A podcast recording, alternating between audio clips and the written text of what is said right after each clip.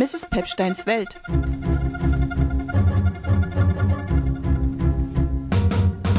Mich haut gern rum, wirklich um.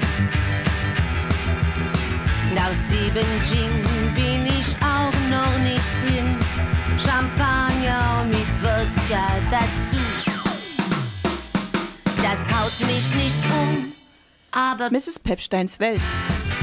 Herzlich willkommen in Mrs. Pepsteins Welt, heute ganz exklusiv aus der Küche von Barbara Morgenstern, aus der Studioküche, wie wir schon bemerkt haben. Und äh, wir sind nicht zu zweit hier, sondern zu fünft. Äh, zuerst wären noch äh, Justin und Bieber zu nennen, die hier für die Soundkulisse sorgen. Und außerdem ist noch jemand. Hallo, mein Name ist Barbara Morgenstern.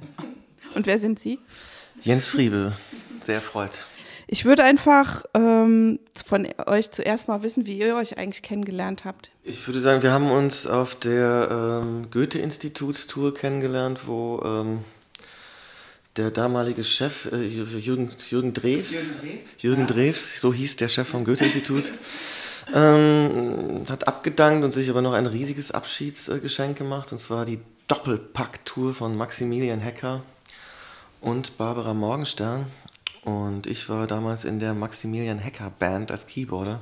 Dort habe ich auch Chris Immler kennengelernt, der bis heute bei mir Schlagzeug spielt und anderes macht. Und eben ähm, Barbara Morgenstern. Das war, ich war ja nur ein Viertel, es waren ja 40 Länder insgesamt oder so. Ich war nur bei 10 dabei. Dann habe ich meine erste Platte damals äh, gemacht. War lustig eigentlich, ne? weil nach Jens kam dann Philipp Neumann der dann Keyboard und Bass gespielt hat bei Maximilian Hecker und mit Philipp Neumann habe ich zusammen 2004, äh, 7 den Chor dann gegründet. Mit Billy. Äh, ja. Also den Chor der Kulturen der Welt, über den sprechen wir dann nachher auch noch. Und du warst in allen 40 Ländern dabei, Barbara? Sure, ich bin ja Barbara Morgenstern. Ich, kon, ich konnte ja keiner ersetzen quasi. Ja. Dann fangen wir einfach mal mit den Titeln eurer Alben an. Ähm, Barbara, der Titel deines Albums ist Unschuld und Verwüstung. Und ich würde ja sagen, das ist eine Lebensabschnittsplatte. Ist das so? Unbedingt, unbedingt. Also das ist, mir gefiel die Idee, auf der einen Seite die Unschuld zu haben, auf der anderen Seite die Verwüstung und in der Mitte ist die Platte.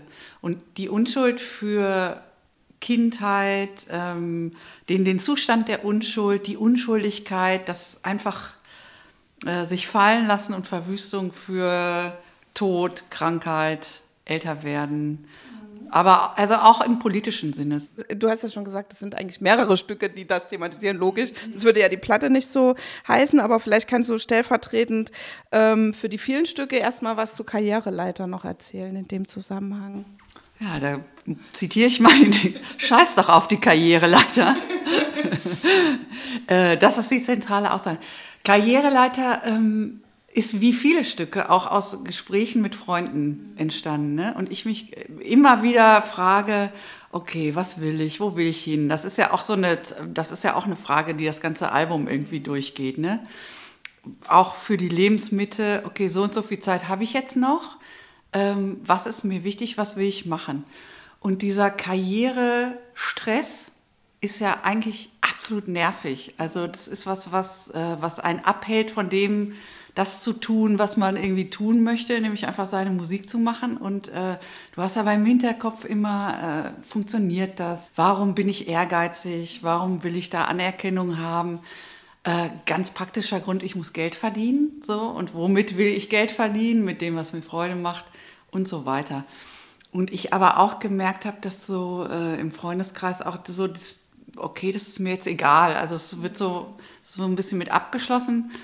Und das ist, hat absolut auch seine positiven Seiten. Also zu sagen, ja, scheiß doch drauf, so.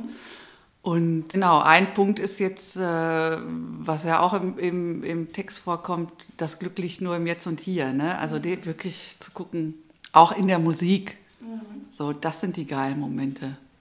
Und gelingt dir das? Ja. Das ist schön. Ja, ich finde es spannend, weil natürlich den Aspekt, ähm, dass man Geld verdienen muss und so, den gab es ja immer wahrscheinlich. Oder gab es in deiner Karriere einmal den Punkt, wo du gesagt hast, ja, ja, so voll geil, ich bin so voll safe mit, mit einer Platte machen alle paar Jahre? Ja, das gab es durchaus. Von, äh, sag mal, von 2000 bis 2007 mhm. habe ich tatsächlich nur meine Platten gemacht. Ähm, mir ging es dann aber so, also speziell auch nach der Welttour, dass ich dachte, boah, ich brauche irgendwie Boden unter den Füßen. Ich, so viel Reisen ist krass irgendwie. Das, äh, gesundheitlich war das irgendwie auch nicht so easy für mich. Und dann war für mich klar, ich will auch mehr in Berlin machen. Dann kam der Chor. Ich hatte aber auch dazu noch das Gefühl, ich drehe mich halt immer nur um mich. Ne? Es ist immer nur mein Space, immer nur ich selber. Und musikalisch fand ich auch, oh, komm, lass mal ein bisschen eine Herausforderung suchen und ein bisschen die Fühler ausstrecken, dann Koll Kollaboration zu machen. Also das spielte alles eine Rolle dabei. Hat aber natürlich zur Folge, dass man sich nicht, dass ich mich nicht mehr nur auf meine Musik konzentriert habe und es so ein Puzzlewerk ist, was manchmal äh, so ein bisschen einfach macht. Dann kommen wir mal zu dem schönen Titel von Jens Album, der heißt nämlich äh, Fuck Penetration. Ja, Jens, wie ist es jetzt sexuell gesehen? Hebt sich das dann auf oder ist doppelt so schlimm? Warum der Albumtitel? Ja, also Fuck Penetration ist ja sozusagen die Doppeldeutigkeit von Fuck und die Doppeldeutigkeit von Penetration. Also ähm, Fuck Penetration heißt also Scheiß auf Penetration. Mhm. Nun ist es natürlich nicht so, dass ich den Leuten äh, Penetration ausreden oder verbieten will. Das, äh, das, das, Lied ist ja auch eigentlich ein sehr sexpositives mhm. Lied. Also der sagt, es gibt auch noch andere Sachen. Mhm. Man muss nicht irgendwie in einer modernen Welt, in der irgendwie Sexualität wahnsinnig offen scheinbar behandelt wird, irgendwie immer noch glauben, man müsste noch so äh, ähm, Sex haben, als ging es noch in erster Linie um Fortpflanzung. Aber lustigerweise ähm, hält sich das sehr stark. Also sind zwar alle Bereiche sind irgendwie pornografisiert, äh, Serien und, und, und, und äh, alles schwarzer Werbung und aber ähm, die Pornografie selbst ist so quasi katholisch. Und das ist das Thema des Liedes ähm, als, als, als ähm, Songtitel, äh, als, als, als Titel des ganzen Albums äh, würde ich es natürlich ein bisschen weiter gefasst sehen, dass Penetration nicht wirklich nicht nur um Sex geht, sondern das hat ja auch so einen, so einen Überschuss, der dieses Wort hat, betont ja sozusagen irgendwie auch so was Gewaltförmiges mhm. und einseitig Machtausübendes und so. Und da geht es dann, diesen Überschuss setze ich dann eher für, für den Albumtitel insgesamt. Es gibt ja quasi einen Artikel von 77, Patriarchat und das Problem des Patriarchats halt die Penetration, weil es halt eben eindeutig machtausübend und so weiter ist. Daran hast du jetzt aber vermutlich nicht gedacht.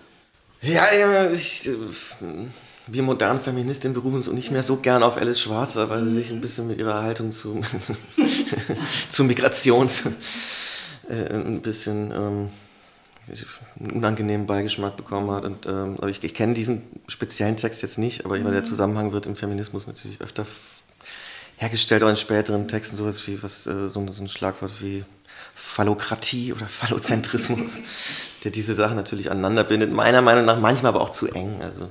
Es gibt ja noch mehr äh, Titel auch auf deiner Platte, die sich eben mit, mit Sexualität oder auch mit Geschlecht äh, befassen. Ja, hast ja mit Call Me Queer auch so eine Art äh, neue Hymne geschrieben, die man aber vielleicht manchmal auch erklären muss, oder? Vielleicht fragen wir mal Frau Morgenstern, was waren deine ersten Gedanken zu Call Me Queer? Also ich, ich finde es das beste Stück aus dem Album, ja, und ich fand es extrem offen.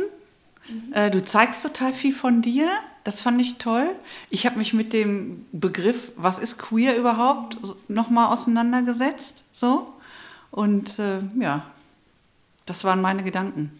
Also fand es extrem mutig. Es ist interessant, also für mich war es jetzt ähm, gar nicht so ein arg äh, persönlicher Text, ähm, nur ein Teil. Und ich hatte tatsächlich äh, ein bisschen Bedenken, den drauf zu tun, weil ich hatte den ja für, ein, für einen Abend, wo er weiß, man männlich heterosexuell im Hebel am Ufer, ähm, wo, ich, wo ich diesen Abend kuratiert habe mit verschiedenen Bands und ich habe sozusagen exklusiv dafür den geschrieben wo ich ein bisschen mehr äh, voraussetzen könnte, dass die Leute in so einer Diskussion drin sind. Und ich hatte ein bisschen Sorge, dass das eventuell missverstanden werden könnte als so ein Bashing von diesem ganzen Gender-Quatsch oder so. Und ähm, es war natürlich irgendwie für, eine, für, ein sehr spezielles Phänomen innerhalb dieser Gender-Diskussion irgendwie gemeint, dass, dass, dass, dass Leute, die eigentlich ein völlig ähm, spießiges Leben führen und heterosexuell äh, verheiratet vielleicht und Kind, aber irgendwie sich ein bisschen theoretisch damit befassen und dann sagen so, ich bin jetzt queer. Und ähm, ja, in Teilen schon wahrscheinlich selbstkritisch. Ich weiß zwar nicht, ob ich jetzt selbst jemals mich wirklich als queer bezeichnet habe, aber sagen wir, zuzutrauen wäre es mir. Dazu sagen, okay, jetzt, wir müssen jetzt nicht, wir müssen, wir müssen jetzt nicht da auch noch den, also äh, müssen uns nicht das auch noch anheften von Leuten, die da viel ähm, bitterer für äh, streiten und leiden mussten.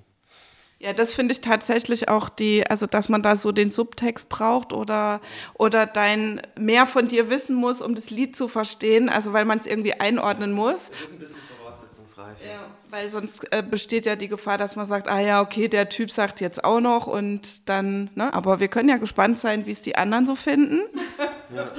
Ich Was, find's auch was, gut. was für mich auch nochmal spannend war, was du ja auch sagst, ist so dieses spießige heterosexuell, Kleinfamilie mit Kind. Das trifft ja jetzt auf mich zu, ne? Für mich kam nochmal die Frage auf den, nach Spießigkeit. Was ist das denn, Spießigkeit? So, ne? Und ähm, so auf meinem Album erzählen eben auch viel, erzählt ja auch viel von den Begegnungen, die ich hatte mit diesen Leuten, die ich kennengelernt habe. Ne? Und das ist dann wieder auf einer komplett anderen Ebene. Ne? Und ich begegne denen ja als Menschen. Mir ist das scheißegal. Also deshalb, ich habe das so gemerkt, mir ist das scheißegal. Lebt jemand in der Familie, ist der Single, ist der queer, ist der trans? So, das, äh, das spielt für mich keine Rolle. So, Also da geht es halt um die, hat man eine Verbindung oder hat man keine Verbindung. Und ich fand das aber auch interessant, zum Beispiel als Eltern werden dieses, oh Gott, jetzt gehören wir auch dazu. Diese Identitätskrise, oh Scheiße, jetzt bin ich die, die mit dem Kinderwagen hier ihre kleine Prinzessin durch die Gegend fährt. Also da kriegst du halt auch eine Identitätskrise, weil du denkst, ey, nee, das, aber du bist es. So und ähm, ja. Wo, wo, wo ordnest du dich da ein? Ich fand es interessant, dass du normal gesagt hast, weil, also das ist ja so ein bisschen das, was es auch auflöst, dass es, wenn man es jetzt übertreibt, könnte man ja sagen, queer ist das neue Normal, so wie Jens es beschreibt, weil ich kann jetzt Fußball spielen, also ne, ich spiele Fußball und trinke Bier, also ich, und ich kann auch queer sein. Ja, es ist, ich meine, der queer hatte ja einen totalen Sinn, dieses Wort. Also früher gab es dann irgendwie entweder schwul oder äh, heterosexuell, entweder Mann oder Frau und so weiter. Und der bringt sozusagen eine, erstmal eine produktive Unschärfe da rein. Aber ähm, dann kann man die, also für, für alle möglichen Formen, die halt irgendwie anders sind und dazwischen und nicht genau definierbar und so. Ähm, und wenn man jetzt aber als wirklich, ähm, der, der, der sozusagen äh, alle, alle Kriterien der, der Normalität eigentlich erfüllt und sozusagen diese Unschärfe sozusagen ausnutzt und sagt, okay, dann gehöre ich irgendwie auch dazu, dann sind ja alle irgendwie queer, dann bin ich jetzt auch queer. Und so. Ja, ja, dann genau, denke ich mir, das das ist, halt, auch. das, ist halt, das ist dann halt ein bisschen zu billig. Also. Barbara, genau. Ähm, du hast ja das äh, schöne F-Wort auch untergebracht äh, auf deiner Platte. Äh, worum geht's denn in dem Stück äh, Brainfuck? Das war ja auch die, das erste Video. Wie bist du, du konntest es auch nicht bewerben? Oder das- Ich konnte es, äh, äh, Maurice, also Staatsakt, wollten es bewerben und es ging nicht, weil Fakt drin vorkommt. Und dann dachte ich, dann wusste ich natürlich, weil ich wusste, bald kommt meine Platte und dachte, okay, das wird mir ja genauso gehen. Das ging mir auch genauso. Durch den Albumtitel ähm, kommen auch alle möglichen Mails in der Promotion immer nicht an bei den irgendwelchen Adressaten. Hast du das vorher schon bedacht? Das, das, das mit den Mails habe ich mir nicht vorgestellt. Mit Facebook und so dachte ich, das könnte, das könnte schwierig werden, ja. Aber dann dachte ich, na, andererseits hatte ich ja dieses Lied schon, äh, I'm Not Born for Plot Driven Porn, habe ich gesehen. Auf Spotify ist das mehr geklickt als alles, alle meine Lieder, andere, alle meine anderen Lieder zusammen. Und da dachte ich, hm, vielleicht funktioniert das ja da. Aber Brainfuck zum Beispiel, das ist für mich, das ist für mich ein Wort aus dem normalen Sprachgebrauch. Da habe ich mir überhaupt keinen Kopf drüber gemacht. Weil Brainfuck ist Brainfuck, so, ne? Und das Lied handelt von Schlaflosigkeit, äh, nicht rauskommen und ich liege im Bett und es hört einfach nicht auf. So ganz simpel eigentlich. Ich war echt überrascht, dachte, ach ja, genau. Dieses Wort darf man nicht sagen, aber äh, Aber wie ist ähm, sozusagen dieses Gedankenkarussell, das du da ja eigentlich beschreibst, ähm, hat das für dich auch was mit Lebensabschnitt zu tun? Also, dass man mehr über Sachen nachdenkt oder eher schlaflos ist? Das hat eher was mit der Dichte der, äh, der, Ereignisse zu tun. Also ich habe das Gefühl, mit 20, da hatte ich echt viel Zeit, so, oder mit 30 auch noch.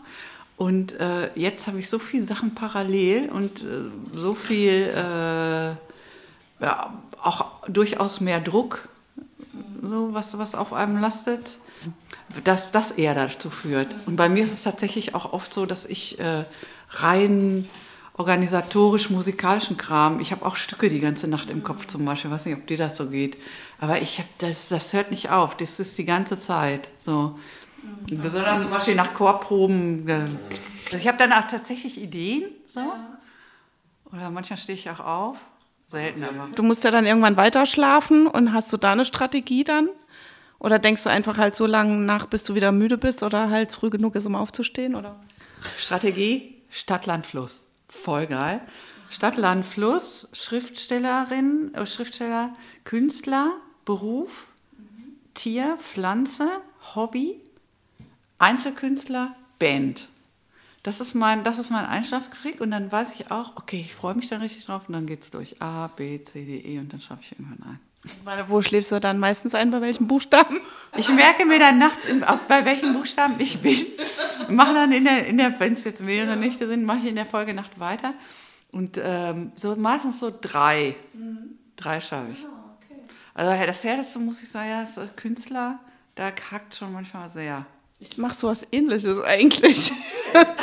ich mache so Alphabet und dann überlege ich mir halt vorher so Obst oder Vornamen oder Städte und dann. Ja, vielleicht mache ich auch Bands. Stimmt, Bands könnte ich auch mal machen. Was hast du? Hast du auch Einschlafprobleme und Strategien, Jens? Oder, Äh, äh, oder Durchschlafprobleme? Probleme ja, Strategien nein. ich ähm, habe als, ich hab als Jugendlicher schon wahnsinnig schlecht geschlafen. Also glaube ich, also die, die größten Einschlafprobleme hatte ich wirklich so in der Schulzeit, also so Gym- Gymnasiumszeit. Da habe ich teilweise einfach gar nicht geschlafen nachts und bin dann einfach aufgestanden und in die Schule gegangen, ohne geschlafen zu haben. Ähm, die einzige Strategie, also ich glaube, meine Oma sagt immer, es ist egal, äh, du äh, einfach, wenn du da liegst, ruhst du dich auch schon aus. Und das war so meine einzige, meine einzige Strategie, ist, dass es mir egal ist, sozusagen. Und ich meine, ähm, ich habe ja jetzt auch meistens nicht so einen, so einen Arbeitsalltag, wo ich dann weiß, ich muss morgens um sieben aufstehen und irgendwie ähm, acht Stunden lang total funktionieren. Also Und kein Schulkind. ich habe kein Schulkind, genau. Ich, ich hab, also ich, bei, bei mir ist das dann eher, dann schlafe ich halt tagsüber. Irgendwie. Das ist mehr so wie bei so einem Hund. Das ist das, diese Wach- und Wach, diese Wach- und äh, Schlafphasen, die fließen mehr so komisch ineinander. Weil das finde ich ja immer so scheiße mit dem Frühaufstehen. Also ich kann auch nicht lang schlafen. Ja, das ist Aber- natürlich auch ein Grund, glaube ich, warum man nicht durchschläft. Aber ich finde ja auch die Frage, also ich, ich habe mehrere Freunde mit Schlafproblemen und ihr sagt, ihr habt es alle auch. Und ich finde ja eigentlich die Frage interessant, warum, also was ist dieser Druck so? Was ist der Stress? Wir stehen doch alle total unter Stress. Also, Also ich bin manchmal unter Stress und manchmal auch nicht, aber ich, ich habe nicht das Gefühl, dass ich nur schlecht schlafe, wenn ich Stress habe. Also ich, ich habe einfach einen wahnsinnig leichten Schlaf und manchmal, also oft ist es auch so im Oktober, wenn ich irgendwie den Absprung verpasse, dann irgendwie, dass man, dass man früh genug aufsteht, dann kriegt man weniger Licht und dann ist es irgendwie so ein Teufelskreis. Ah, okay, Also, okay. okay, bei mir ist es eins zu eins Stress. Oder für, genau, genau. Ich glaube, der, der größte Faktor ist Existenzangst. Ganz klar. das, hatte ich, also das äh, war bestimmt bei mir in der Pubertät nicht der Hauptgrund, warum ich nicht geschlafen habe. Ja. Ja, oder so dieses alles zu koordinieren. Das finde ich halt auch immer so, was zu vergessen, weil man so viel zu tun hat. Und der Witz ist, manchmal ist es gar nicht so viel, aber man im Gedankenkarussell, halt hier beim Brainfuck, ist es halt so, dass, dass das so umherdreht, dass man das nicht fassen kann, wie. Hattest du schon immer einen leichten Schlaf? Nee, nee, früher gar nicht. Weil ich frage mich früher immer, gar nicht. ich frage mich immer, ich habe ja noch kein Kind, aber wenn ich jetzt ein Kind habe, ist das eigentlich, wenn man eh so einen fragmentierten Schlaf hat, ist das gut oder schlecht für Also, weil man ist ja gewohnt, dass man irgendwie eigentlich nicht durchschläft oder, oder schreit das Kind dann in den Phasen, wo man eigentlich dann doch schlafen würde und es ist genau. Es kommt sowieso anders. Das können wir dir jetzt nicht sagen, weil das kommt auf das Kind an. Genau. Für mich ist dieses morgens halb sieben ist Schluss, das ist schon, das ist schon hart, so, weil du einfach weißt, also wenn ich um halb sechs auf, aufwache, brauche ich nicht mehr einzuschlafen. So. Oder das gelingt mir meistens nicht. Und dann genau, dann hast du halt diese lange Phase, wo es halt immer gestört Tag wird. vorstellen, ich fahre in Urlaub, wir stehen früh auf, gehen auf eine Reise. Genau. Oder den ganzen Tag an der frischen Luft sein und dann äh, Im Urlaub kann ich auch super schlafen. im Lied zum Beispiel ist es dann dieses, okay, ich beruhige mich selber, indem ich mir sage, ich bin Teil eines Ganzen, mach dir keine Sorgen, so, das ist dann so die Beruhigungsstrategie. Und das, das mache ich tatsächlich auch manchmal so. Dieses, äh, jetzt lass entspann dich, Ja. genau, genau. Ob du jetzt, dass du da liest, ist schon gut, es ist alles in Ordnung. Du wirst, um dich wird sich gekümmert. Auch von, auf irgendeine Art und Weise. Du hast es auch vorhin schon gesagt, dass du ähm, auch politische Stücke auf der Platte hast. Also ich finde es ja übrigens auch politisch über Schlaflosigkeit zu singen, aber expliziter politisch wäre jetzt das Stück Wortschatz. Du, Wir reden alle pausenlos über Politik, wir reden pausenlos über die AfD, über Populismus, über Europa, über, äh, über Trump, über Syrien, über Flüchtlinge, äh, was kann man machen, was kann man tun und so weiter. Und ich, dann frage ich mich schon immer, wie kann ich das sinnvoll in den Text verpacken, ne? ohne dass ich sage, oh Gott, oh Gott, wir haben alle so, äh, oh Gott, oh Gott, jetzt äh, so, wir haben alle, wie, die, bald kommt der große Wahnsinn. Wie kann ich das lyrisch verpacken? Und dann halt fand ich eben dieses Phänomen, was die Populisten benutzen, eben wirklich die Wörter zu etablieren und damit gezielt zu provozieren, zu sagen Asyltourismus und äh, Volksverräter, Denkmal der Schande, das ist ja alles total, das wird ja gezielt platziert. So. Und davon erzählt das Lied. Und im Grunde aber der Refrain, der Refrain bedeutet aber, ähm, was singe ich denn da nochmal? Und soll alles farbenfroh sein, endlos gestreamt, dass du halt das ist natürlich das Phänomen Social Media. Also es ist, funktioniert in der Blase, es muss aber alles irgendwie äh, cool aufgemacht sein, weil im populistischen Netzwerk funktioniert es auch so, dass du es alles weiterreichst und es muss irgendwie auch, äh, ja, muss alles auch kompatibel sein. Das ist dann nicht so eine Gegenutopie, sondern ähm, eher auch ein, ein, kritisches Ding, alles muss bunt sein, aber dieses Bunte ist aber sozusagen der Schein, oder? Genau. Mhm. Der, schön, der bunte Schein. Das mag ich auch musikalisch sehr, sehr, sehr, sehr gerne. Weil das ist ja so ein Harmonium oder was du da benutzt hast, das mag ich sehr. Ich, ja, ich hatte bei der, bei der letzten Platte habe ich Aufnahmen gemacht mit Hauschka. Und dann äh, haben wir noch ein Projekt gemacht mit dem Chor, das war auch mit Harmonium. Und dann war ich total Harmonium angefixt. Und ich bin immer auf der Suche nach, okay, ich spiele Tasten. Mhm. Welches Instrument soll es sein für die Platte? So Klavier war klar, du hast ja auch total viel Klavier. Ja. Und dann Harmonium, ey, die Bässe sind einfach super geil. Und dann habe ich eins äh, über Tonja Reh, mhm. die sagte, mein Nachbar verschenkt eins. Cool. Weil das Erste, was, ähm, was man ja denkt, wenn man jetzt quasi Jens Friebe und Barbara Morgenstern, dann wäre mir als erstes auch eigentlich Tasten eingefallen. Also weil das ja mhm. musikalisch euer verbindendes Element ist. Wie, wie seid ihr eigentlich zu Tasten gekommen? Also ist das so eine klassische Klavierausbildung als Kind? gewesen bei dir, Jens? Ich hatte keine klassische äh, Klavierausbildung. Lustigerweise äh, habe ich angefangen, Tasten zu spielen, tatsächlich auf dem Harmonium. Was, was, was, was, äh, meine Eltern als also ein altes schrottiges Ding, das hatten sie eigentlich also als Möbelstück da äh, stehen und da habe ich halt drauf rumgedrückt. Immer und das ist dann schon auch wahnsinnig nervig auf Dauer für die, für die anderen Leute. Und dann wurde mir irgendwie ein Klavier gekauft und dann habe ich mir das selbst beigebracht, mehr oder weniger. Und es wurde immer mal wieder so Versuch unternommen, das irgendwie in klassisch dann mit, mit richtig Musikunterricht zu geben, aber das hat irgendwie nicht funktioniert. Das hat mich dann immer irgendwie frustriert, dieses, äh, weil ich konnte ja dann irgendwann schon Klavier spielen und dann irgendwas äh, mir mühsam mit Noten rauszuklemmen, was ich eigentlich auch nach Gehör hätte spielen können. Das das hat mich dann immer abgetan.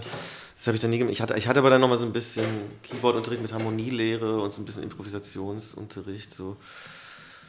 Äh, aber so richtig äh, vom Blatt spielen kann ich nicht. Und wie war es bei Ihnen, Frau Morgenstern? Ich hatte klassisch Unterricht an der Musikschule, so. Seit, ich glaube, seitdem ich acht war oder so. Aber ich habe nie geübt. Ich habe Üben gehasst. Wirklich auch. Ich habe immer dieses alle spielen draußen und dann morgen ist Klavierunterricht, ich setze mich nochmal hin, eine halbe Stunde und spiele. Ich hatte als Kind schon immer die Idee, ja, später kannst du das nochmal gebrauchen. Also auch so. Habe dann aber irgendwann festgestellt, ich begreife überhaupt nichts. Ich weiß nicht, was C-Dur ist, ich weiß nicht, was A-Dur ist. Dann hatte ich Jazz-Klavierunterricht. Und lustigerweise hat mein Klavierlehrer gepostet unter meinem, unter Angels Whisper, unter dem Video, hat mich total gefreut. Und ähm, hatte dann auch mal den Traum, äh, Jazz-Piano zu studieren und habe aber auch gemerkt, ey, ich kann mich nicht sieben Stunden in meinen Raum setzen und Skalen üben. Also ich fand diese Idee, dass ich was höre, ich höre eine Melodie und kann das sofort spielen, das fand ich total geil. Also das finde ich auch nach wie vor bei Jazz-Pianisten den Hammer, dass du das wirklich, du hörst und du spielst es, das so umzusetzen. Mhm aber bei Popmusik kannst du das auch. Also in meinem möglich, in meinem Rahmen. Spiel doch mal was auf deinem Küchentisch. Äh. Was für mich ein totales Aha-Erlebnis war, war ähm, bei, der, bei der Umsetzung jetzt live für das Album, spiele ich mit dem Saxophonisten zusammen, mit dem ich auch aufgenommen habe. Also der auch drauf gespielt, der Christian Biegal. Und dann haben wir gesagt, okay, wie können wir das umsetzen. Ähm, wir synken zwei Ableton-Systeme äh, und loopen uns. Ne? Mhm. Und bei uns immer altes, alte Diskussion, er hat studiert, ich nicht. Großes Trauma, ich habe nicht studiert. Ich kann nicht vom Blatt spielen, beim Chor echt manchmal hart. So. Also da merke ich, okay, es müsste ich, ich bin rhythmisch im Notenlesen total schlecht. Aber zum Beispiel der, er, wenn ich Sachen spiele am Klavier, kann er das sofort übernehmen. Das ist der Hammer. Und das ist so eine Freude, weil ich was spiele und der hört, okay, das ist der und der Ton, zack, übernimmt er das. Das gelingt mir dann teilweise, so ich muss mal ein bisschen vorfühlen. Und dann denke ich aber auch, ah, das ist schon cool. Das aber also ehrlich gesagt, Leute, die, äh, die richtig Noten äh, lesen gelernt haben, können oft nicht gerade gut hören. Also, ähm, also weil, weil, ja, okay. Aber das ja, heißt, ich habe ja, ich, ich, ich, ich, ich, ich, ich, ich, ich habe ja äh, Musikwissenschaften studiert äh, bis zur Prüfung und dann natürlich die meisten konnten natürlich dann irgendwie mit diesen Partituren viel besser umgehen. Ja. Das Einzige, was ich ziemlich gut konnte, also besser als die meisten anderen, war eben Gehörbildung dann. Obwohl es auch ein bisschen egal war, wie man das dann notierte. Das konnte man sich so eine, so eine idiosynkratische Notation dann auch machen. Hauptsache es war richtig. Und das, das konnte ich dann, weil ich ja immer nach Gehör gespielt habe und eben nicht nach Noten, konnte ich das dann schon besser. Klar, viele sind ja dann auch total verbildet quasi, dass du über diese Theorie den Zugang zu dem, zu deiner eigenen Musikalität auch verlierst, so, ne? Aber das ist auch echt eine riesen Gratwanderung, deswegen wollte ich das auch nie studieren. Habe ich auch erlebt, bei einigen, wo du dann, okay, nee, das kann man nicht machen, das kann man nicht machen, das was ja. Das glaube ich auch nicht. Das würde ich gerne glauben, weil ich dann sozusagen meine mangelnde musikalische Ausbildung irgendwie äh, rechtfertigen könnte, aber ich glaube, äh, ich glaube nicht, dass wenn man einmal so also dass wir uns jetzt was kaputt machen würden, wenn wir da jetzt noch mehr lernen würden, glaube ich nicht. Also ich glaube, wenn man von Anfang an, wenn man vielleicht von, ja, also von sechs, sechs, Jahren an immer nur vom Blatt spielt, so, dann, dann kriegt man dieses Konzept von Improvisation so nicht hin. Aber wenn man das, wenn man das eh schon kann, dann kann man, glaube ich, auch, könnte man auch, glaube ich, viel mehr noch. Ähm, also ich, ich, ich, also ich würde gerne vom Blatt spielen können, ehrlich gesagt. Ich habe so ein paar Freunde im Kopf. ich könnte da. Äh, Quellen, Kreativität. Und dann haben sie sich musikalisch ausgebildet und dann ging gar nichts mehr. Nee, eher so, wenn, wenn du das von Anfang an so ja, betrachtest. Ja, das, genau. Also wenn du so anfängst, wenn du sehr musiktheoretisch anfängst. Klar, jetzt über den Chor, ich habe da ja auch, da haben wir auch mit Komponisten zu tun und dann denke ich auch, äh, ich das mal studiert, was hast du da für Möglichkeiten? Ne? Also so ähm, Orchesterwerke zu schreiben oder ja, zum Beispiel habe ich, dann habe ich auch für, übers Theater, für Kinderchor geschrieben. Das finde ich dann schon geil. Das ist so. Äh, aber, aber, aber die Noten schreiben kannst du ja. ja. Sonst könntest du ja nicht mit einem Chor arbeiten. Gib ja Computer, nee. Ich spiele es ein. Ja. Ich mache es alles über MIDI. Ja. Mittlerweile bin ich auch ein bisschen fitter, was Noten betrifft. Aber ich mache da natürlich immer noch Fehler. Also so. Äh, ich, neulich habe ich was für geschrieben hm, äh, für so eine, für, für eine Installation von einer, von einer äh, Künstlerin. Und das hat dann mal ein anderer Chor einstudiert, äh, die so richtig profimäßig sind. Und die waren dann, ja, wieso hast du das hier so notiert? Und warum hast du das so notiert? Und dann so, ja, äh, ich wollte Platz sparen. Aber da merkst du dann so, die Leute, die da, da ist durchaus noch Nachholbedarf. Ja, das ist ja wirklich egal, oder? Also, wenn man jetzt dann nee. bei der Natation ein bisschen was falsch macht. Ist, ja, also ich glaube, wenn, du, wenn du für Leute arrangierst, die das wirklich vom Blatt spielen können, ist es nicht egal. Mhm. Weil die halt verwirrt sind. Die mhm. waren verwirrt. Und das merke ich auch beim Chor immer, ja, warum steht denn das hier so? Aber es ist doch eigentlich so. Und äh, ich habe mich jetzt nur gewundert, wenn man jetzt diese ganze, man sagt ja, Kinder sollen irgendwie ein Instrument lernen, dann wenn die später geile Musikerinnen, Musiker werden, dann brauchen die ja doch nichts lernen. Also ist, ist das Talent dann bei euch vielleicht schon immer vorhanden gewesen und ihr habt es dann später ausgebaut? Ich habe ja als Kind schon äh, Klavier gespielt, aber von mir selbst aus halt. Ne? Also es kam von, bei mir wirklich von, von mir selbst. Ich mhm. habe dann irgendwie die, die, diese kurzen, episodenhaften Klavierunterrichte wurden dann abgebrochen, weil es nichts brachte. Also. Mhm. Aber das ist unterschiedlich. Aber ich, Hoffnung. Für naja, deine Tochter. Mascha. Ich glaube, viele Leute, die Popmusik machen, die haben auch erst tatsächlich in der Pubertät dann angefangen, irgendwie, weil sie irgendwie dann Gitarre spielen lernen mussten, weil sie so, ich meine, ich meine, Popmusik kommt wirklich auf so äh, unterschiedlichen Wegen auszustande, wo es wirklich auch nicht um so, ein, um so eine tiefe Ausbildung geht, sondern irgendwie um irgendwas anderes, um, ja. um den Willen was auszudrücken und eine Idee, wie was klingen soll. Und irgendwie das sind, das sind Sachen, die, die lernt man sowieso nicht beim Klavierlehrer. Mhm. Also. Ja, aber das wäre, wenn ich sage, das gibt noch Hoffnung. Aber ich finde es schon, jetzt bei meiner Tochter, das ist schon eine Frage, finde ich, also muss sie jetzt ein Instrument ja, lernen? Das gehört zu dem Elternbrainfuck nämlich auch dazu. Das gehört zu dem Elternbrainfuck. Und ja. ich finde, genau wie du, das, okay, du kannst Glück haben, dass du einen total guten Lehrer hast, aber eigentlich ist, ja, der, wird ja der Funke woanders entzündet. Und dann fragt die Frage, warum, warum macht man das? Die meisten im Teenager-Alter, die stehen ja dann eh auf Hip-Hop und solche Sachen. Ich meine, die lernst du ja, das, das, was du dafür brauchst, lernst du ja eh nicht beim Geigenunterricht. Also.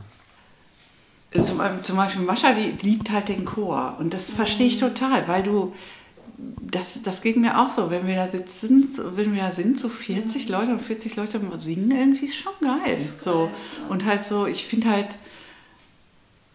ja, was ist das? Also diesen oder zum Beispiel wäre ich mit dem Saxophonisten, wenn wir zusammen, wir haben, wir haben in so einer Kirche gespielt, der Sound war irgendwie miserabel, ja. Da ging das normale Programm ging nicht und dann konnten wir halt sagen, okay, komm, dann improvisieren wir jetzt eine halbe Stunde.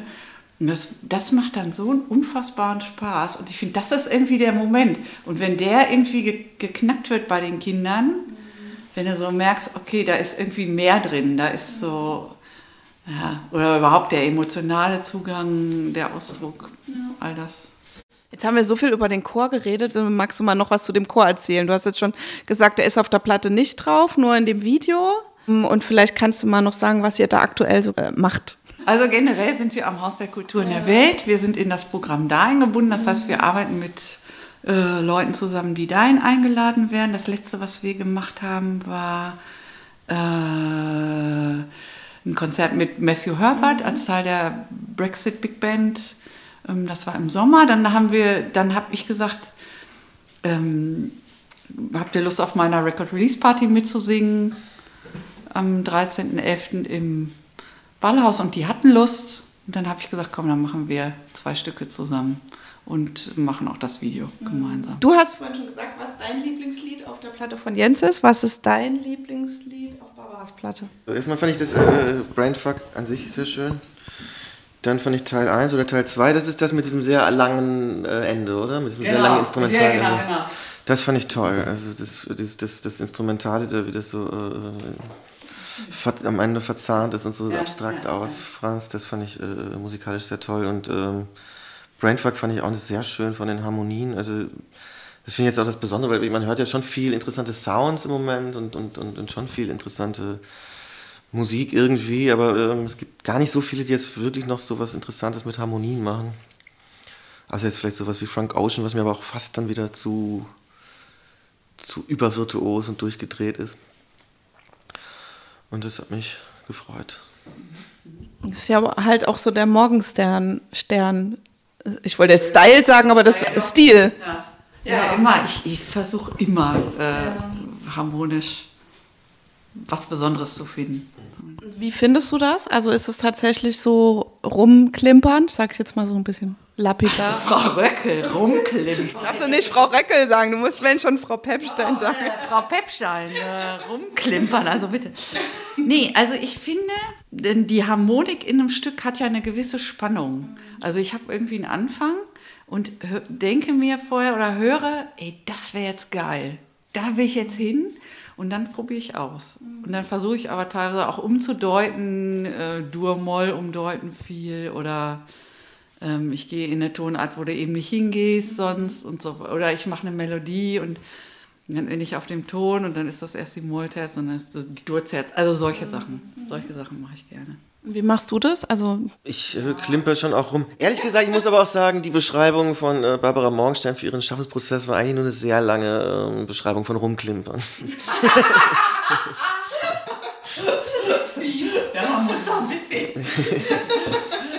Und ähm, ja, ich komme natürlich auch von, äh, von, von Musik, äh, vom Einfluss her, die sehr äh, viel moduliert und sehr viele äh, Harmonien, also Elvis Costello, The Might Be Giants und so weiter. Ich habe es teilweise versucht, eigentlich ein bisschen auch unter dem Einfluss von Chris Immler, meinem Mitmusiker, ein bisschen rauszunehmen teilweise und irgendwie ein bisschen hypnotischere, ein bisschen straightere Sachen zu machen.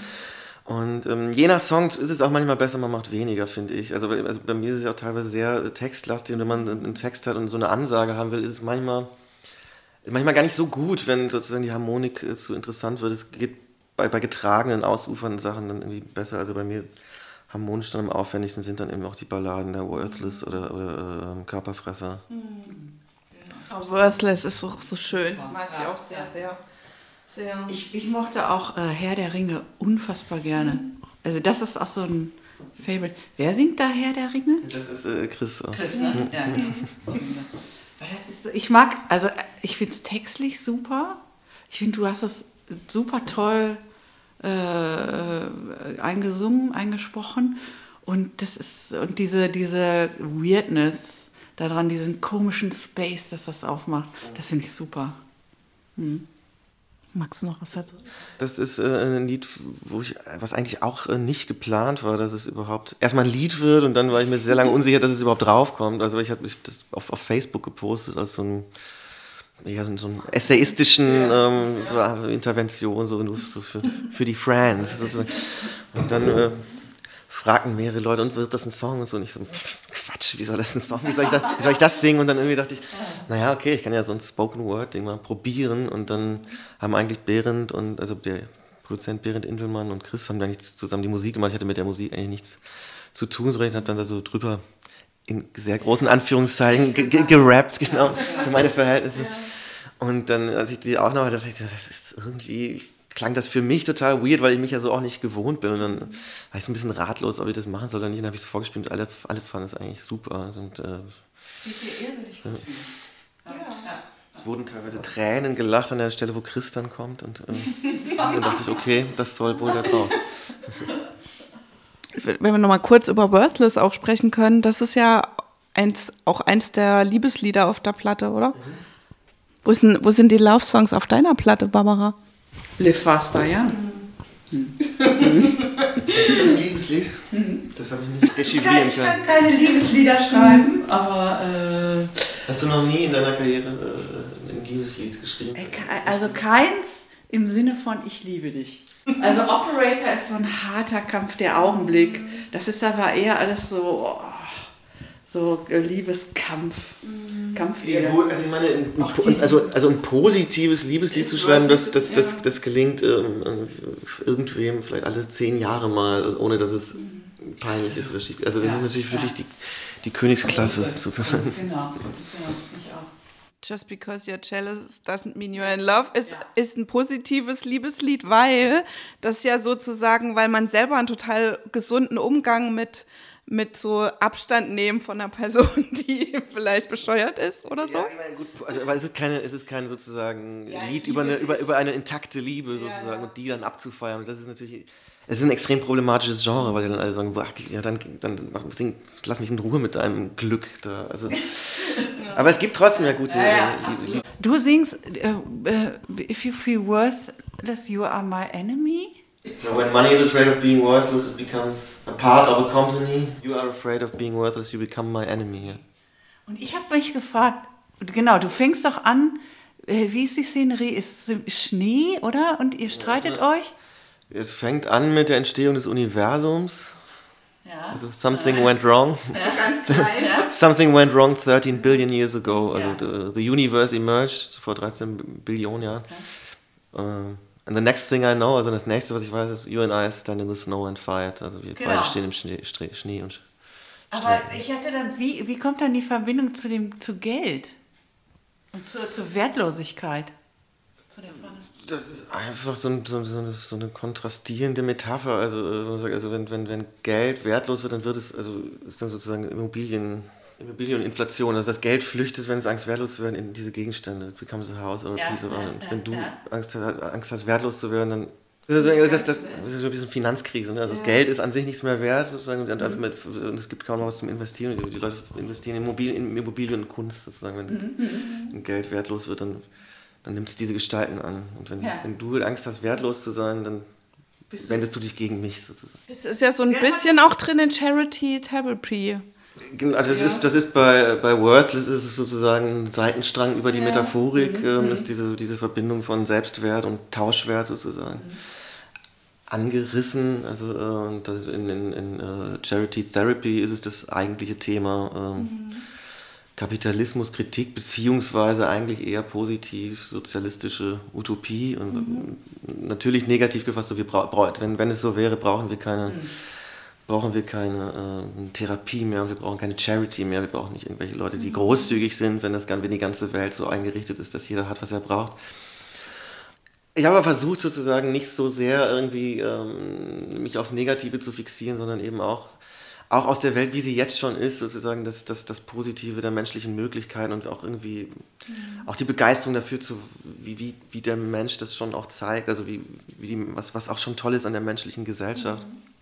Mhm. Ja, aber dieses Bild von, von dieser Zeit, die auch noch fortschrittsoptimistischer war, also in den 70ern, wo man sagt, wir schießen die, äh, diese Scheibe ins All mit, all, mit, mit Chuck Berry-Songs und mathematischen Formeln und so.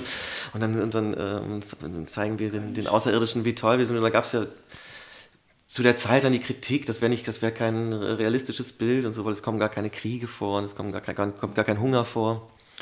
Und mein Ansatz ist eben, das, das eben nicht zu kritisieren, sondern zu sagen, man sollte einfach versuchen, dahin zu kommen, an diese Lüge. Let's live up to our lies. Ein toller Song auch für, für alle Menschen, die speziell sind, ist dann natürlich noch der Special People Club Song. Ja, also das ist ja ein Zitat aus, aus Todd Solins, aus dem Todd Solins Film Welcome to the Dollhouse, wo dieser auch so Misfit-Nerd-Mädchen äh, mit ihrem einen Freund, den sie hat, dieses, äh, diesen, coolen, diesen coolen Club gründen will, Special People Club, und ihr dann irgendwann wieder erzählt, Special People ist eigentlich ein Synonym für Behinderte. Und, und, dann ging das sozusagen auch wieder schief, aber irgendwie ähm, finde ich dann auch so, die, die Behinderten sind sozusagen dann auch mit drin, mit diesen, mit dem Club von den Special People. People, die eben auch anders sein dürfen und trotzdem cooler Club sind. Geht ja viel eigentlich um Außenseiter in der Popkultur und es sind dann aber immer so die irgendwie dann doch wieder coolen, sanften Rebellen und, und, und irgendwie so Rock'n'Roll-Außenseiter und ähm, mm, ich wollte mal ein Lied machen für diese Gruppe, die, zu der ich selber ehrlich gesagt auch nicht gehörte. Also diese, diese, diese ähm, Streber-Außenseiter mit ihren, mit, ihren, mit ihren Was ist was Büchern und die, äh, die uncoole Musik hören und äh, Bücher über Planeten lesen. Und so. Und, ähm, Modelleisenbahn. Ja, Modelleisenbahn. naja. Ich habe Planeten, gibt nichts Cooleres. ähm, bescheid, aber fällt mir jetzt gerade ein, dass, weil ich mich ja heute Morgen schon wieder so aufgeregt habe, aber vielleicht darf man sich auch einfach nicht mehr aufregen. Aber gestern wurde ja hier der Preis für Popkultur ähm, verliehen und es in, außer in der Kategorie Lieblingskünstlerin, wo es per se eh schon eine Frau sein muss, gab es ähm, kein Preis für eine Frau. Gut, die DJ von Trettmann, das ist auch eine Frau, aber die hat ja den Preis nicht gekriegt, sondern Trettmann. Ja, ich weiß nicht, ärgert euch sowas auch immer noch? Ja.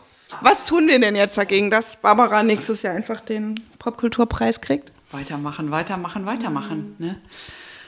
Ich glaube, das ist einfach, es ist ein langer Prozess. Also ich finde, ich finde nach wie vor ja Vorbildfunktion Ne, wenn ich jetzt sehe, die nächste Generation, ich glaube, da wird schon wieder anders sein. Aber das dauert halt einfach. Das ist wirklich so, oh, so, so Dauer-Eichhörnchenarbeit. Äh. Ich meine, wir mit Monika machen das ja eh schon ewig, Monika Werkstatt. Mhm. Weiter, weiter, weiter. Aber jetzt ähm, hingehen und sagen, hier Popkultur, äh, so geht es nicht oder so, ist es auch eine Lösung? Vielleicht, ja. Kann auch eine Lösung sein, durchaus. Ich meine, also diese ganze Female Pressure-Diskussion, ne, damals mit den, mhm. als sie die, die, Zahlen veröffentlicht haben, wie viele Frauen überhaupt auf Festivals mhm. äh, spielen, das hat echt was gebracht. Mhm. Und das war wirklich eine Diskussion. Und ähm, Gudrun Gut, die ist ja da immer an vorderster Front und äh, schlägt sich in die Bresche, was ich super finde. Und äh, die hat da richtig gekämpft und geschritten mit den Leuten. Ne? Da ist, da ist eigentlich Pop-Up in Leipzig war da immer ein ziemlich äh, mhm. positives Beispiel. Ne? Die jetzt auch nicht 50-50, aber mhm. zumindest irgendwie sowas wie 30-70. Und ich meine, da muss man dann sagen, irgendwie 50-50 ist wahrscheinlich auch einfach nicht so leicht, weil es ja trotzdem noch weniger Frauen gibt, die einfach Musik machen. Und dann Davon ja. natürlich prozentual. ich finde es nur halt voll lächerlich bei so einem Preis, der sich eigentlich auf die Fahnen ja. schreibt, äh, ne, äh, wo es, dass es nicht um Verkaufszahlen geht, sondern um wertvolle Inhalte oder, ne, also die eine Alternative zum Echo sein wollen. Also da finde ich es halt einfach lächerlich, dass man das nicht ja, berücksichtigt. Absolut. Natürlich, natürlich das ist total lächerlich und das, das, das müsste natürlich auch nicht sein. Also ich meine, ich meine nur, also Ich, ich habe einfach das Verständnis, wenn ein Festival nicht schafft, 50-50 mhm. zu schaffen, aber irgendwie null muss es natürlich ja. auf keinen Fall sein. Also das ist ja. natürlich totaler Quatsch. Und es muss ein Bewusstsein dafür da sein, oder? Das ist jetzt in den Förderkriterien, ist das so, ähm, bei, bei öffentlich finanzierten Einrichtungen ist das so, das muss einfach, die Leute müssen es im Kopf haben, mhm. muss es zumindest sehen. Mhm. Ich denke, ich werde auch nie auf Festivals eingeladen und denke, wenn ich eine Frau wäre, hätte ich wenigstens, äh, könnte ich wenigstens darauf schieben. Das ist ich, ich finde auch, das ist immer so ein bisschen die Frage. So, und dann gibt es viele Frauen, ich finde, es ist ja schon, es ist ja schon massiv besser geworden. Und ich meine, ich höre super viele Frauen. Ich höre eigentlich nur Frauenmusik. Äh, außer Jens Friebe. Aber es ist vielleicht dann manchmal halt auch eine Blase, weil man gezielt danach guckt. Ja, vielleicht. Also ich höre halt echt fast keine Jungsmusik, also wie wenn man das jetzt so nennen will, aber außer Jens Friebe und Chris Immler natürlich auch. genau. genau, es gibt ja noch das schöne Tr Stück, es lebt die Drogen. ähm, das du zusammen mit Linus nicht nur geschrieben, sondern auch äh, Linus singt auch. Ja, sind die Drogen da jetzt, ist das eigentlich ein Synonym so? Hm, also die, die, die Hookline ist von Linus. Ähm, äh, ich würde sagen, Synonym, nein. ähm, ich glaube, man sollte es nicht, man darf es nicht zu metaphorisch verstehen. Ja. Vielleicht ähm, noch was darüber erzählen, über das Gerücht, dass ihr als Bunkum Chayus nochmal eine Platte rausbringt? Oder ist das kein Gerücht? Äh, ich ich kenne das Gerücht selber gar nicht. Ähm, aber ähm, also Bumkunst Chayus bin ich ja jetzt eigentlich nicht mehr äh, dabei. Also es sind äh, Uli und Linus und Uli macht schon immer äh, was, es dauert nur immer sehr lange, weil er hat einen normalen Job und hat sehr äh, unoptimale Bedingungen zur Produktion. Er sitzt dann vor seiner Schneideranlage und mischt das Zeug, bis es irgendwie. und ähm, das, das war auch eigentlich ähm, der Hintergrund, vor dem das Lied entstanden ist, weil Linus gesagt hat, ich habe jetzt irgendwie ein paar Texte und aber der eine ist jetzt erstmal das nächste halbe Jahr in Arbeit. Vielleicht soll ich parallel schon mal, erstmal könntest du auf dem Klavier, dafür ein Klavier was machen und dann war der Text noch in einer Art, wie man ihn schlecht vertonen konnte. Da habe ich dann auch noch was dran gemacht. Also diese, dass sich die, die, die, der die Hookline reimt auf was, habe ich dann äh, die, die, die Zeile davor geschrieben und so. Und dann haben wir das recht schnell gemacht und dann ist es damals schon so aufgenommen und gab es ein Video und das ist ein bisschen untergegangen und ich fand das Lied aber sehr schön und dann habe ich es eben nochmal auf meine Platte getan. Aber äh, abgesehen davon, also ich hoffe schon, dass äh, irgendwann dann auch wieder eine Bumkun Chayus Platte da ist. Also. Okay. Und bis dahin, es leben die Drogen. Genau, ich möchte über ein Lied mit dir noch sprechen, Barbara, über das, wir, äh, wir haben ja nur vorhin kurz angerissen, Too Old to Die Young. Ähm, das ist, finde ich ja auch eigentlich ein Knallerstück oder das Knallerstück der Platte. Und eigentlich, jetzt mal so Hand aufs Herz, ist es doch vielleicht auch ganz gut, alt zu werden? Ja, ja, ja, unbedingt, unbedingt. Die, die, haben vor, vor, vor zwei Tagen auch beim Deutschlandfunk meinte er auch, die Party ist vorbei und so, da heißt das das, die Party ist vorbei. Und dann meinte ich auch, nee, ist super älter zu werden. Also ich, ich möchte nicht mehr 20 sein. Ich finde, äh, man ist erfahrener, kennt sich selber besser, kann, man kann nicht mehr schlafen. Aber äh, eigentlich ist es schon viel besser, viel besser. So. Ich habe auch echt mehr Freude am Musik machen. Ja. Und wie ist dir das ähm, Too Old to Die Young dir so eingefallen? Oder Live hat Faster Young heißt das. Ja. Die Platte sollte erst so heißen, ja. Live Faster Young. Und dann große Diskussion mit dem Freundeskreis und so. Ja. Nee, kannst du nicht machen, weil das ist dann zu sehr auf dieses Älterwerden ja. und so. Und das ist so ein Rock'n'Roll-Ding. Ich jetzt ja. fand es trotzdem so, dachte dann aber, naja, okay, dann ist es nur das so. Und ähm, und dann kam Unschuld und Verwüstung auf und dann war es so. Okay. Ja, das ist ein super Thema. Ja, ja.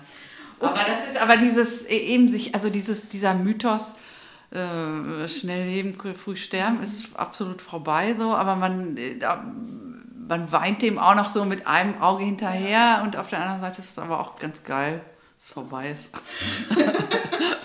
Okay, in diesem Sinne, ich, wir machen jetzt an der Stelle einfach Schluss. Ich habe hier zwar noch so zwei, drei Fragen, aber ich glaube, wir haben lang genug geredet. Vielleicht wollt ihr euch zum Schluss noch gegenseitig was auf den Weg geben. Nee, ist jetzt auch blöd, aber ähm, Fun Penetration soll, soll durch die Decke gehen. Genau. Unschuld und Verwüstung. Bitte schön auch. ähm, okay, dann danke ich euch einfach und ähm, viel Erfolg mit euren Platten. Danke.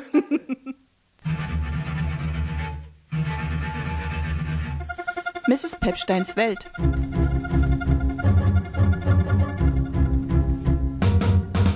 Mich haut kein Rum wirklich um. Nach sieben Gin bin ich auch noch nicht hin. Champagner mit Wodka dazu. Das haut mich nicht um, aber Mrs. Pepsteins Welt.